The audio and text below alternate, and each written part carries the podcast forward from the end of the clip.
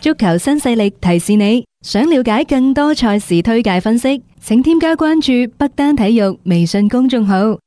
北單體育公眾號無需注冊，一鍵辦理，及時了解各位專家老師嘅賽前臨場信息發布。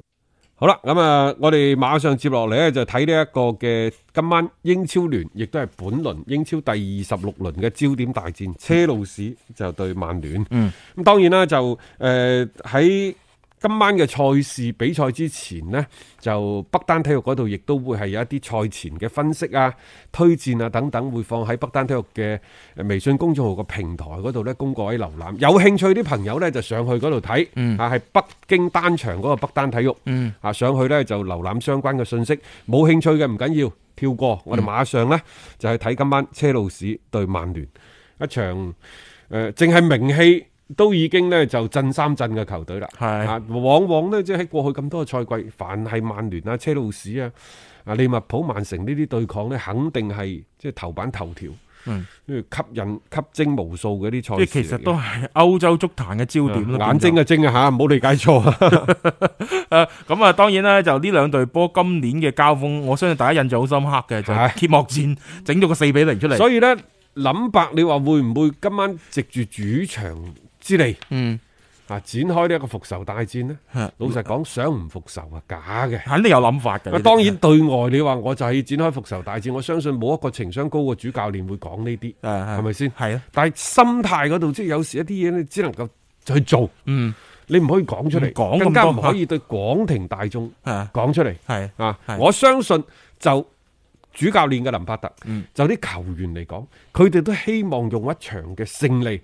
説此嗯。進一步去證明自己冇嘅價值錯。，啊，同埋呢，唔好講到話不如報唔報仇啦，就聯賽嘅積分排位上邊呢，呢啲波都係一定要爭落嚟嘅賽事，既保障到自己嘅嗰個積分嘅優勢，亦都打壓咗競爭嘅對手，所以呢啲波老實講，雙方都唔想話有啲咩錯失嘅。啊，咁啊，你再結合埋之前講嘅呢啲咁嘅復仇嘅一啲元素喺裏邊，就更加值得關注啊！呢隊曼聯啊，雖然喺杯賽嗰度，即係一月份到而家嚇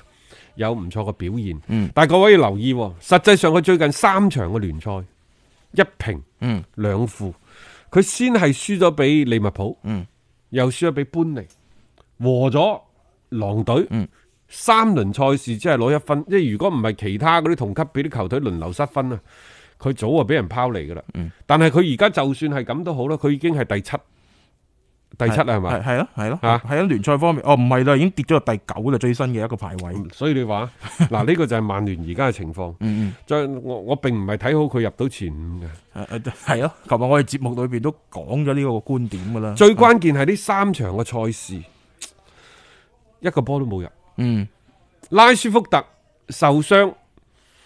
咁然之後呢，其他人就更加之嗯揾唔到個射門靴，嗯所以呢個先至係困擾曼聯、困擾蘇斯克查嘅地方。係咯，咁啊，即係點樣樣去即係做好呢方面嘅一啲嘅，即係話誒成個嘅一個部署呢，係其實幾需要呢個蘇斯克查啦，喺呢個比賽嘅過程當中呢，係去慢慢慢慢去去執翻順呢隊波嘅。但係事實上呢，佢哋而家嘅人手呢，亦都 就係咁上下啦，你都冇乜嘢好大嘅一個變招可以出到嚟嘅。再加上一點呢，就係話誒，我覺得最近蘇斯克查呢，佢出嚟講嘢有啲多。即係特別係嗰種咧，將自己嘅嗰啲思想啊，係付諸於喺俱樂部當中，將自己當成咗一個化身嗰種嘅嗰個態度咧，我感覺到唔係一件啊太同好埋呢，我始終感覺蘇斯克查喺最近負面啲情緒比較多，係亦就係佢好急於去證明自己，嗯又或者佢好介意媒體同埋球員、球迷啊嗯對佢嘅睇法，對佢一啲嘅批評，嗯所以越係介意，心臟唔夠大啊嘛，係啊所以佢先至越急於去撇清自己。嗯，即係話咩咧？其實我係咁諗嘅，同時亦都好希望喺比賽當中咧係實現到一啲佢嘅諗法，從而咧係打臉其他嗰啲質疑者。我覺得佢有個咁樣嘅情緒喺裏面。咁你作為主教練嚟講，你係帶住一種情緒去教波，本身就係一個唔係好應該嘅一個情況。我感覺兩個俱樂部呢，你好明顯，車路士對未來嘅諗法啊，嗯，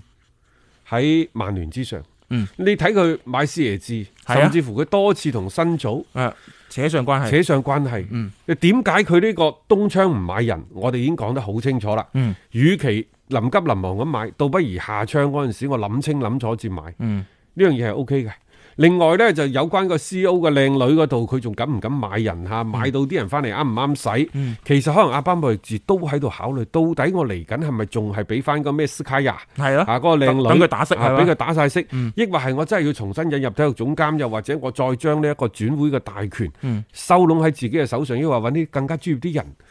去做呢？嗱，呢樣嘢未未可能佢未諗掂。嗯，但係佢為嚟緊嘅下窗、嚟緊嘅下個賽季嘅人員，佢開始有編排啦。係啊，但係曼聯呢度呢，甚至乎傳出作為球隊嘅執行主之副主席嘅胡華特呢，仲仲喺度前一排突然間爆出話，嗯如果唔得嘅話，乾脆就去其他嘅世界五百強嗰度做 CEO 啦。係咯，啊，等教得等。咁辛，即好啦係執得咁辛苦。咁然之後，蘇斯克查未來喺曼聯嘅前景，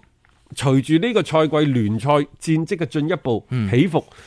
佢亦都未必得到進一步嘅保障。嗯未必㗎，未因必為雖然之前呢就一路咁講話佢誒會係未來一段時間曼聯嘅主教練啊，呢、個賽季呢肯定係唔會炒等等。但嗯係你如果成績係咁樣落去，仲衰過當初嘅摩耶斯，仲衰過當初嘅雲高爾嘅話，嗯你就係帶住嗰個九九光環，就係、帶住紅魔傳承人嘅光環，你可以坐喺嗰個主教練嘅位置上，到底你坐得幾耐呢？係咯，大家唔係睇光環嘅，啊 睇成績嘅。不過呢啊，今晚呢隊咁嘅曼聯作客打車路士啊，嗯，我又覺得佢可能收起身打喎。冇錯啊，又防守反擊啊！啊，呢樣嘢可能又啱曼聯個河車喎，各到你位。越想復仇，所有以時真係未必得。所有嘅場次對手嗯都要因就個天時地利人和是否主客場嗰啲嗯一去轉呢，